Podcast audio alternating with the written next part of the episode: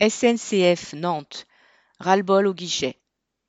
En gare de Nantes, les cheminots des guichets ont décidé de faire grève dimanche 24 et lundi 25 avril.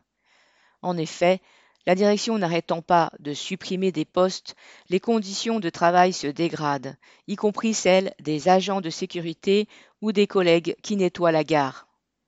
Dans cette gare presque neuve, les voyageurs sont perdus, sans le service d'accueil qui a été supprimé, et ils en ont assez de devoir faire la queue pour acheter un billet de train. Il arrive parfois que cela prenne plus d'une demi-heure, et encore faut-il que les guichets soient ouverts.